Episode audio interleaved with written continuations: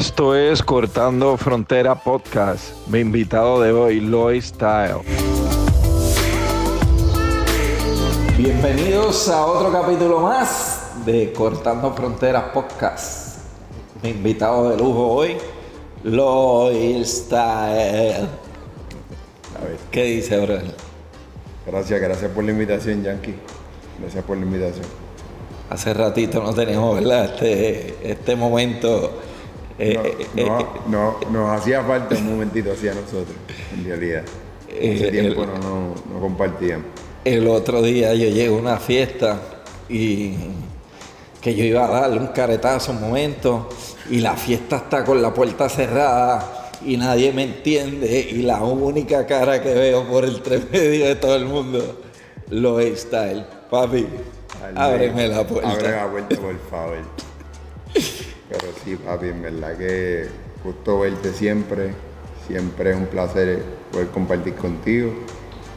Y en realidad esa noche la pasamos bien, hablamos un ratito ahí y nos pusimos al día. rápido. No, nos pasamos de, de la entrada. De la entrada nos pasamos a la fiesta, yo creo. Hace ratito no nos veíamos y eso fue. Tuviste 10 minutos en la fiesta y 50 conmigo. Y 50 contigo. Bueno, que nos pasamos media hora despidiéndonos afuera.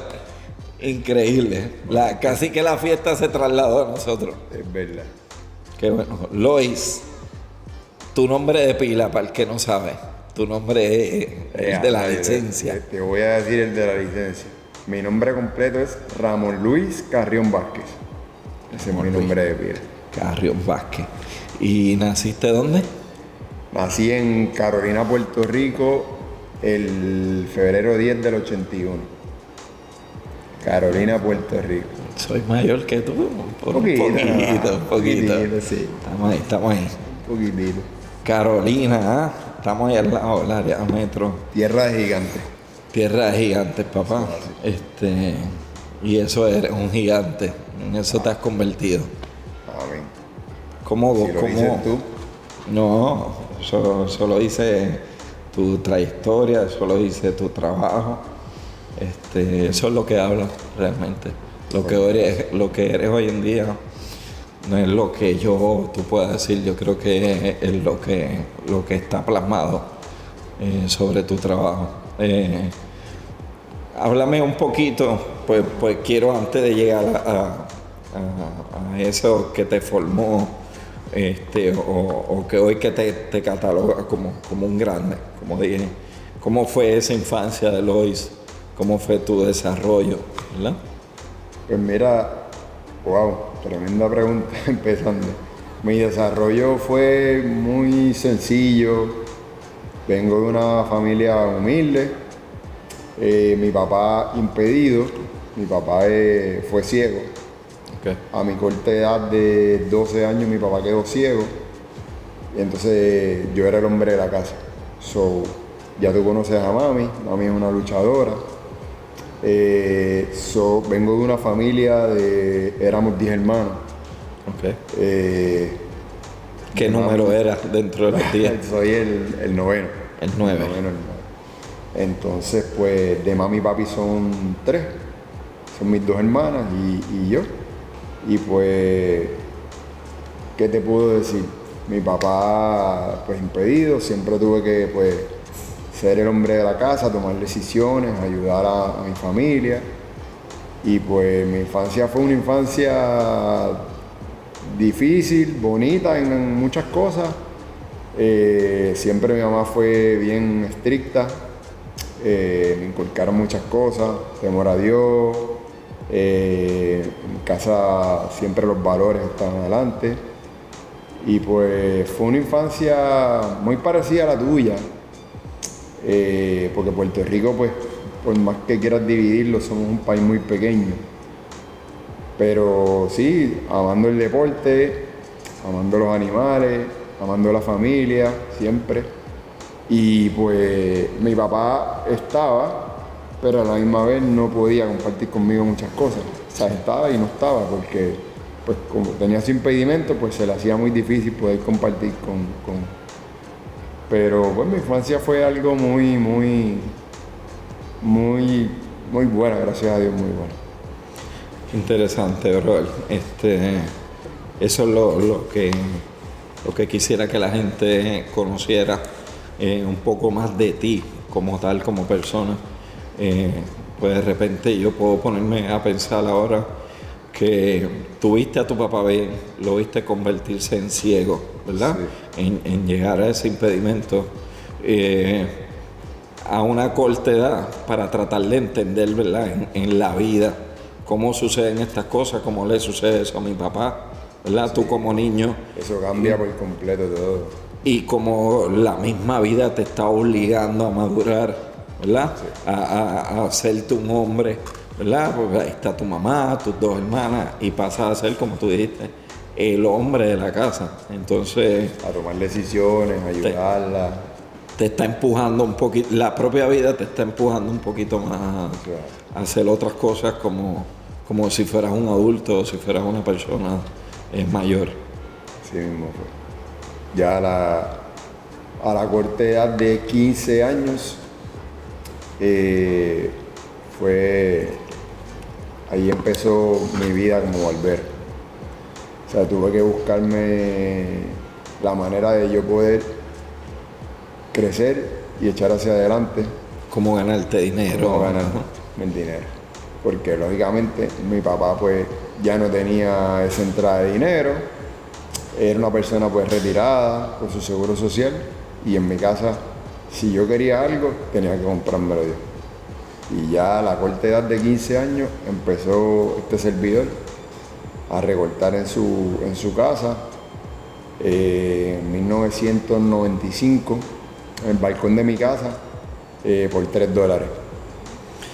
Pero interesante también porque tú, tú pasas a una escuela, ¿verdad?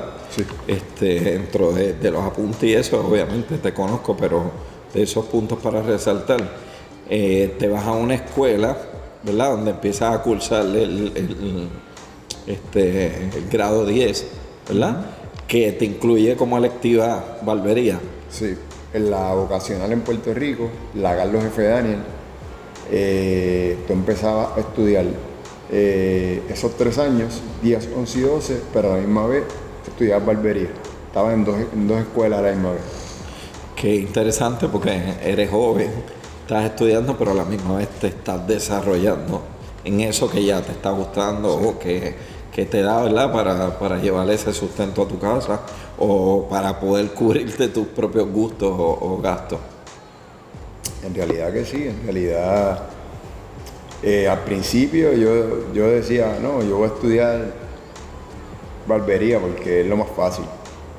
La vocacional tenía XY, tapicería, soldadura, mecánica. yo decía, esto para mí no es. Yo pensaba que barbería era lo más fácil. Y definitivamente pues me di cuenta de que no. De que no, no, era lo más fácil. para no adelantarnos tanto, ahí en tus tiempos de, de la vocacional que estabas empezando a aprender o a estudiar barbería. ¿Tú crees que esa formación te ayudó? O sea, fue, fue lo necesario o suficiente para ese niño que estaba aprendiendo o, desarrollándose. Pues mira, te puedo decir que... Porque es una edad difícil, ¿verdad? Estás en la adolescencia, este, las evitas, el baloncesto que que yo sé que eres muy apasionado con eso también. Jugabas en equipo, tú sabes, hay mucha distracción, ¿verdad? ¿Cómo, cómo, lo ves desde ese punto de vista? En realidad, el, el estudiar barbería para mí fue algo que, o sea, desde el primer momento me apasionó y gracias a Dios me sacó de muchas malas cosas. Eso es lo bueno que, que tuvo el yo estudiar eh, para mí me encantó mucho el yo poder ayudar a otras personas, en poder yo aprender cómo yo desarrollarme con otras personas, poderle hablar, poderle comunicarme, poder hacer muchas cosas, desenvolverme en la palabra. Pero, pero sí, eso fue algo fuerte en, al niño tener que volver a tomar decisiones de adulto. Volver a tomar en hombre. Sí. Sales de ahí y cuando te, gradu- te gradúas de 12, terminas tu curso, ¿continúas a un curso de barbería o qué haces cuando sales? Pues mira, te soy sincero. Termino en mi grado 12, ya, ya había ido, ya había trabajado en dos barberías.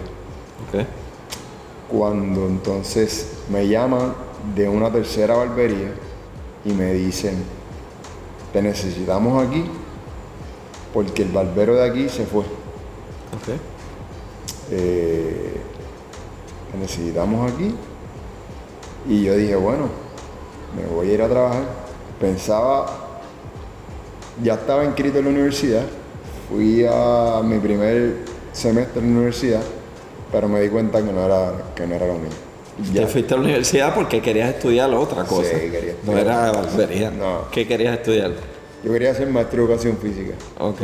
Eso siempre fue mi, mi, mi pasión. Me encantaba los deportes con la educación. Ok. Pero en Puerto Rico, pues, ya me estaba, me estaba ganando casi lo mismo que un maestro de educación física, teniendo 18 años. Sí, ya ejerciéndolo. Y sin necesidad de sin tener que irte a estudiar tantos Y años. en realidad me, me gustaba mucho. Me gustaba mucho el- la barbería, me, me- me apasionaba.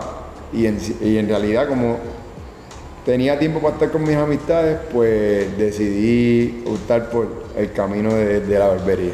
Ok. Y ahí no continúas universidad No. y, y te apuntas en, en algún lugar para seguir estudiando barbería o te metes de lleno a, a lo me que meto es la- de lleno. Voy a, voy a estudiar para la reválida de mi licencia de barbero Ok. y de ahí me voy directo a, a la trabajar. industria a trabajar. Ok. Industria 1998. 98, ok. Y desde ahí, ¿cuánto tiempo pasa? Porque yo sé que te conviertes en dueño de barbería, formas tu equipo. ¿Cuándo es que pasa eso? Perdón. De 1998 yo estuve trabajando hasta el 2006. En 2006 fue en que yo decidí montar mi salón. Ok. En el 2006 monto, monto mi salón en el área de San Juan, el área de Park Gardens. Eh, allí monté mi salón y allí trabajé hasta el 2015. Ahí tuviste tu equipo. Ahí tuve un este, equipo, tuve estilistas, tuve barberos, manicuristas. Sí, eso fue, eso fue el, el- el- el momento más, uno de los momentos que más me encantó de mi, al yo a una corta edad, poder decir, mira, ya estoy trabajando, estoy ganando lo mío, tengo lo, y pues mis papás y pues mis hermanos orgullosos de que por fin, ¿sabes? uno se centró. Sí, sí, que, que la decisión que habías tomado, salir de la universidad, eh, dedicarme a la barbería de lleno, Sí. este, el poder madurar dentro del campo, todo eso te llevó a este gol de que ahora tienes tu barbería, tu, tu salón y, este, y es otra perspectiva, ¿verdad? Ahora eres Luis, no solo el barbero, ahora Luis como empresario, mira hasta dónde llegó, Sí. ¿verdad? Este, Sí, sí, sí, cuando eso pasa, ya entonces Esa primera sensación sí, de- de- amigos, ¿no? Ahora tienes una, Te tienes un salón, sí, sí, sí, todo cambia.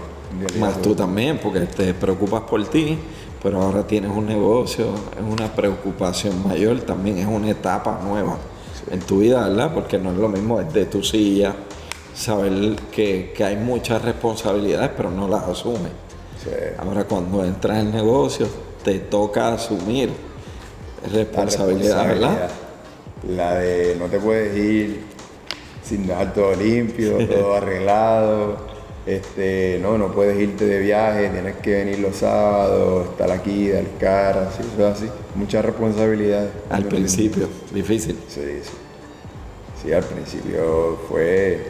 O sea, a mí me encantó, pero es muy diferente cuando el negocio ya pasa a ser uno el, el jefe. muy, muy complicado. Sí, mucha responsabilidad. Y de, y de eso sabes tú.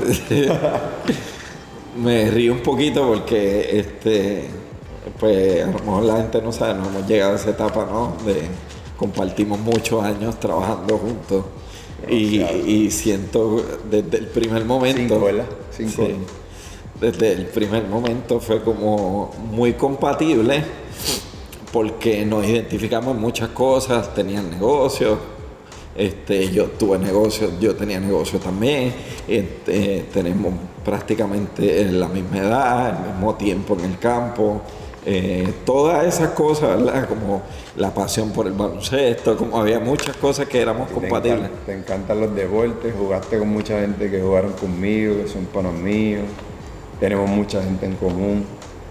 Y entonces trabajar contigo, un chiste, papi, porque todo el tiempo era una cosa, una locura. Todavía yo me acuerdo de cosas que me río solo, papi. A veces yo pienso si, si te llamo para recordarte algo, algo que pasó, nada más por el hecho de reírnos, tú sabes, papi, un minutito, vamos a reírnos de esto, ay, olvídate. Pero es que tú también estás pasado, ¿verdad? Tú a veces sales con unas cosas buenísimas. Este, yo recuerdo, y, y aquí me confieso, esto es importante. yo recuerdo haberle pedido a la gerencia que me moviera de silla porque es que no podía. No podía, era todo el tiempo, era, era una cosa bien fuerte. El vacilón. eh, Hasta, hasta él me regañaba, hasta él regañaba. ya veíamos a alguien entrando y de mirarnos nada más, ya, ya se identificaba, este, tú sabes, por, por, por la, por la vía que íbamos. Este, qué bueno. hay mucha, hay buena química, hay buena química. Sí, eso es muy importante. Entonces, 2015, decides brincar para, para Estados Unidos. Sí. 2015 es el momento en que yo llamé a, un gran amigo mío de aquí de Miami. Él desde el 2010 me estaba diciendo, mira, vente para acá, vente para acá, vente para acá. Y entonces, pues el que fue nuestro anterior jefe, Marco me dice, mira, yo te necesito acá. Este, yo le dije, pues listo, vamos para allá. Enero 2015 yo llego a Miami. Enero 2016, 2015, perdón, ya, ya yo estaba trabajando ya en, en Q. Recuerdo cuando te bajaste con tu maletita. O sea, tengo todavía ese, ese mental picture de, de cuando llegaste a los Miami. Wow, han pasado seis años ya. Seis añitos. Hace, hace un ratito. Sí. Y también, pues como yo llegué un añito antes, eh, pues el pasar por todo eso, ¿verdad? Pues, pues era también un, eh, un paso bueno, ¿verdad? De que, de que yo llegué un poquito antes y te podía también ayudar a que te pudieras No, yo, creo- yo acomodar un creo poquito que más. no fue un paso bueno, yo creo que fue lo mejor que pudo haber pasado. Porque yo creo que, y te lo puedo decir ahora aquí, a lo mejor yo no hubiese sido a lo mejor, hubiese logrado lo que yo he logrado hoy, si tú mm, primero no, no hubieses llegado aquí. Porque tú fuiste como que la antesala Sí, la preparación en lo que yo me podía acoplar a lo que es el sistema de Miami. sí, Acuérdate que el sistema de nosotros en Puerto Rico es diferente. sí, sí. Y al yo llegar aquí, pues entonces tú fuiste el que me fuiste moldeando, me fuiste diciendo, no, esto no es así, esto es así, tienes que hacer las cosas de esta manera. Y yo creo que eso fue lo mejor que pudo haber pasado. A veces es, es difícil entender eso, ¿verdad? Porque como somos parte de un sistema Sí. este, del país donde estamos, en la cultura, en independientemente del Puerto. Rico es todo lo diferente a, a lo que uno adquiere acá como estilista barbero acá en, en Miami. Y este, pero cuando eres parte de eso, ¿verdad? No te das cuenta. Te das cuenta cuando estás fuera de ese círculo, ¿verdad? Que tú dices, wow, o sea, empiezas a ver las cosas diferentes. Y, y- ¿no? y yo de- sé que a ti te pasaba Y de otra perspectiva. totalmente, eh, que a veces yo, yo, ya, yo llamo, hablo con alguien y le digo, es que no, le- no lo vas a entender hasta que no estés de este lado, que, que tú mismo te des la oportunidad de ver las cosas diferentes, hasta que eso no suceda, no lo vas a entender. Pues cuando eres parte de ese sistema, tú mismo no, lo identificas porque, tú sabes, es tu diario, tu diario vivir. Y, y recuerdo, yo recuerdo también, claro, una vez que, que tú llamaste a tu equipo de Puerto Rico porque entendiste algunas otras cosas también y sacaste un rato y dijiste, no, yo tengo que llamar a mi gente y yo quiero explicarle y recuerdo y, eso es un paso de hombre muy grande que recuerdo que me dijiste, yo siento que yo tengo que pedirle disculpas a mi equipo porque habían cosas que yo no estaba haciendo bien como líder, pero ahora las puedo identificar. Y no solo lo dijiste, yo recuerdo que tú sacaste el teléfono y, lo llamaste, que, que, era tu antiguo equipo, ya no era tu equipo. Sí, sí. Pero tú no te querías quedar con eso, tú dijiste, espérate, hay algo que estoy identificando aquí. Wow, ¿te acordaste de eso? sí, y hay algo que estoy identificando, pero no me estoy quedando con eso, lo estoy identificando y no quiero que ellos lo repitan. Sí, pues en realidad es, es muy fuerte. Es que es bien diferente el pensar cuando uno está allá, uno está aquí y yo aprendí mucho de ustedes dos, aprendí mucho, mucho, mucho. Y de hecho tú me, enseñaste, Me, me, llevaste por el camino que en realidad uno tiene que ver las cosas de, otra perspectiva, de otra manera diferente. Y por eso fue que yo llamé y les dije, mira, está pasando esto, discúlpenme. Eh, y sí, tienes razón. Sí, pero lo, recuerdo porque es un paso grande o sea, es un paso eh, que va por encima del ego, va por encima de, eh, de mucho, brother. Yo sé que, mucha gente no hubieran dado ese paso y tú lo hiciste. Eh, fue por encima de tu orgullo, de cualquier otra cosa negativa que pudiera representarte. Y recuerdo bien, porque era algo como que lo tomaran bien o no, tú sentías la necesidad de hacerlo, ¿entiendes? Porque... que necesitaba sentirme bien yo. Exacto. Que esa es la parte que uno tiene que... Pues, el ego ya pasa a ser como secundario. En realidad que sí. Qué bueno. Entonces, pasa tu desarrollo en Miami, este, en lo style. Eh, llega el momento en que en que te haces parte del sistema, entiendes el negocio, entiendes, el negocio desde acá, desde el otro lado del charco, eh, que empiezas a defender lo que es tu marca, ¿verdad? lo que es el, trabajo que tú vienes haciendo. Y ahí comienza eh, fuerte el lifestyle, ¿verdad? Eso es así. Eh, como en el 2017, 2018 te diría yo 2017-2018, pues ya entonces empieza lo que es mi marca a crecer, la gente empieza a preguntarme, mira, ¿qué es eso que tú tienes en la gorrita? Este, ¿Qué es eso que tú usas? Y pues en realidad sí, fue creciendo la marca, me fui dando a conocer. Este, mucha gente pues en diferentes sitios, diferentes países empiezan a escribirte, empiezan a decir, mira, yo te sigo, otros barberos de diferentes partes del mundo te escriben, te dicen, mira, yo admiro tu trabajo, colega, este, te apoyo, me encanta lo que haces. Y pues junto a ti empecé a crecer, de, una manera que yo en realidad, aunque no sé si tú te has dado cuenta, pero muchas de las cosas que yo he hecho y a través del tiempo ahora en mi, carrera, como ha ido, yo te pongo a ti como ejemplo. O sea, yo aprendí, mucho de, y a veces pues, no sé si no, no, no, te das cuenta, pero yo te admiro mucho y, y, y pues ahora, o sea, lo digo, o sea, yo muchas cosas las aprendí de ti, porque venía también tu fundación, tú fuiste la primera persona que aquí en Miami me, me dijo, no, vas conmigo, vamos hoy a recortar los homeless, ¿entiendes? Y eso siempre va a estar ahí. Eh, tú me vas dando el ejemplo, ¿verdad? Lo que pasa es que tú estabas mucho más adelante en, otras cosas y pues a lo mejor no te dabas cuenta, pero yo siempre te he usado a ti como ejemplo. Todo lo que yo voy dando, voy dando cositas, aprendiendo de ti, aprendiendo de acá, aprendiendo de acá.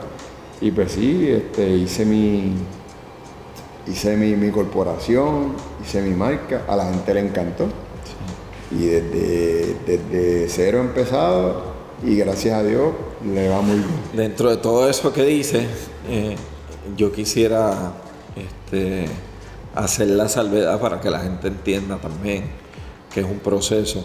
Entonces no es que eh, quiero hacer mi marca, me hice una gorra y pegué, ¿entiendes? Yo sé que hubo una planificación, yo recuerdo tu planificación, sea, tú tenías un plan, querías, tenías una guía, pero querías, querías ejecutar un plan. Sí, bueno, en realidad yo quería crecer dentro de mi compañía, donde yo estaba trabajando, yo quería introducir como, o sabes, como eh, el nuevo estilo de la barbería en sí, ¿entiendes? Porque nosotros éramos un, salón de, de, damas, prácticamente. Y en realidad, pues esto fue creciendo poco a poco, no fue que salió de la noche a la mañana, yo me estuve esforzando, creé un grupo, creé, hice una planificación, como tú dices. Un equipo de trabajo. Un equipo donde ellos me ayudaron mucho en las redes sociales y, en realidad yo no hice eso eh, para aumentar el likes ni aumentar en seguidores, y, porque en realidad eso a mí no, era lo que me llevaba, era yo poder llegar a la gente y que la gente viera eh, lo bueno que, que éramos nosotros, ¿entiendes? Como éramos en Puerto Rico porque tú vienes de Puerto Rico, siendo dueño de salón, recortas 100, 115 personas semanales.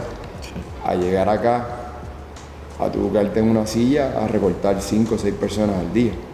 ¿Entiendes? Nadie te conoce. Yo, yo invertí en, mí, en mi persona. Yo dije, voy a invertir en mí, me voy a dar el 100%. Hicimos un, un buen equipo, invertimos, como te dije, y creamos lo que se llama mi marca, Lois Style.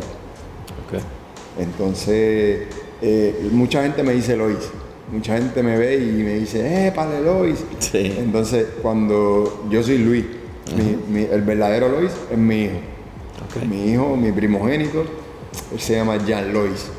Y de ahí pues sale el Lois. El salón mío en Puerto Rico se llamaba Lois Salón. Y pues entonces de aquí sale lo que es mi marca que es Lois Style. Y de ahí pues crecimos pues de una manera increíble, la gente nos dio buena aceptación. Eh, y es como tú, como tú me explicas a veces y, y dices, mira, yo no te puedo decir si yo estoy bien o estoy mal, pero lo que yo puedo percibir es que si muchas personas te escriben, te dan las gracias, eh, te, dicen, mira, yo te sigo, me encanta lo que haces, me encanta cómo este, trabajo, tu trabajo, cómo te proyectas. cómo te proyectas. Pues entonces estás haciendo buen trabajo. Llegas a, muchas personas y pues a lo mejor como, como lo eres tú para mí, ¿entiendes? Como eres tú para mí, que tú para mí eres, yo te veo siempre como un amigo, pero también te veo como un maestro.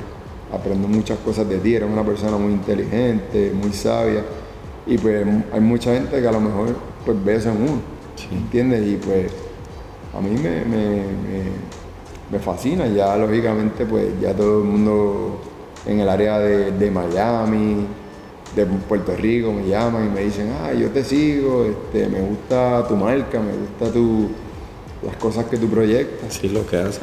Es bonito, que es lo que cuando hablamos de eso, que te digo, eh, te veo como una persona determinada este, propósito, una planificación, que era de lo que hablábamos muchas veces. Este, y yo invito a eso, a que sean determinados, a que si tienes un propósito, luche, y eso fue lo que hiciste, un 100%, pero a la misma vez, que es lo que te digo, qué bonito es que estás cumpliendo con tu propósito, que tu propósito era llegar al cliente final, que es el que tú quieres capturar, pero por medio de eso ha llegado a tanta gente en el mundo que, te escriban y de repente tú dices, y te agradezco todo lo que has dicho sobre mí, eh, tú sabes que siempre ha sido muy real lo, que te he compartido, no es buscando eh, mérito ni reconocimiento, eh, que es lo mismo que te pasa hoy en día. Tú dices, lo que has logrado has llegado al cliente que tú quieres por medio del cliente, tu proyección, tu trabajo, etcétera.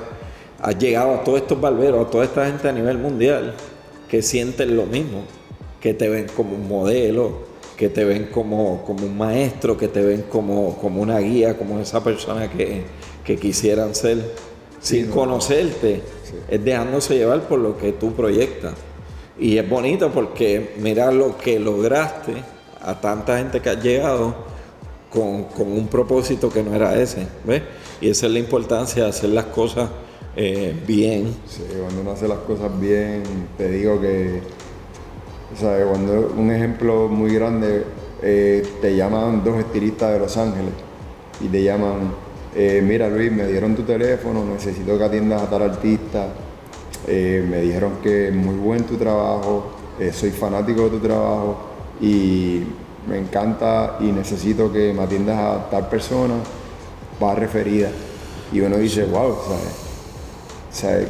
Eh, si uno, si, si está pasando esto en tu vida, es que estás haciendo las cosas bien. Sinceramente.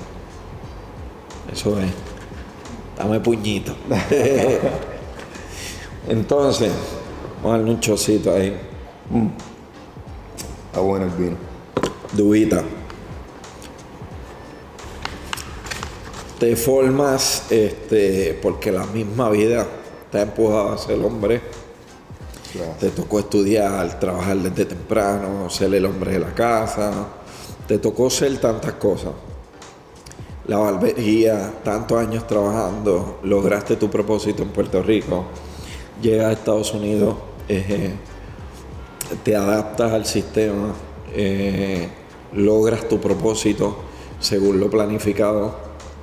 ¿Qué te motiva a seguir a seguir trabajando, a seguir haciéndolo? Tremenda pregunta. Yo creo que la mayor motivación son mis hijos, mi familia, mi esposa. Sabes que hace seis meses tuve la oportunidad de volver a ser padre y estoy enamorado de... ¿Fuiste papá a joven? Fui como maduraste tanto, te hiciste papá muy jovencito. Fui papá a los 19 años, a la corta edad de 19 años. Tengo dos hijos mayores, tengo un varón de 20 años, tengo una hembra de 19 años. Y te conviertes en papá después de 19 por tercera vez después de 19 años. Eso es así. Y yo te diría que el mayor motor, la mayor motivación es la familia. La familia. Sí, que si faltaba un poquito de gas, eh, ese chamaquito ahora. Sí, no, eso es. La alegría de ese hombre, brother, eso es una belleza. Es una bendición, sinceramente es una bendición. Y tu esposa, una gran mujer, que la conozco también. Tienes una gran familia. Este, me alegro que ese sea tu, tu motor y tu inspiración. Y mi centro, sí. Es tremenda guerrera, eh, me ayuda mucho, me ayuda mucho. Este, y sinceramente, pues te diría que cuando ya uno empieza a decir, coño, estoy cansado, eh, voy a tirar los guantes un poco, este, ahora llega mi, nuevo príncipe y yo dije, no, ahora, es que hay que darle más todavía. Sí, yo digo, cuando la bicicleta está, está maleando, tú sabes que no puedes parar, tienes que pedalear más fuerte para poder enderezar otra vez y, y ahí llegó tu impulso tu, tu, a tu pedal. Te quiero dar un detallito aquí antes de que vaya. ¿Verdad? Te despediste. Era, oh, este es la camiseta que representa el proyecto Cortando Fronteras, ¿verdad? Donde, quiera que esté, eh, así como has podido llegar a, a, otras naciones, a muchos artistas, a muchos lugares, porque sé que has viajado el mundo también. Eso es lo bonito, ¿verdad? De nuestra profesión también. Eh, que eso, eso sí es la diferencia. Eso no lo pensamos, ¿verdad? Que, que, pudiéramos haber llegado a, los lugares que, que, hemos podido llegar gracias a la profesión y que donde quiera que vayas, pues, lleves tu, tu, país, tu patria, tu Puerto Rico. Así que. Siempre. el Low Style. Mil gracias por este detalle. Gracias que sigas cortando fronteras Te quiero mucho, papá. Gracias por estar acá. Muchas bendiciones. Gracias, mi gente. Dios los bendiga. Ahí seguimos.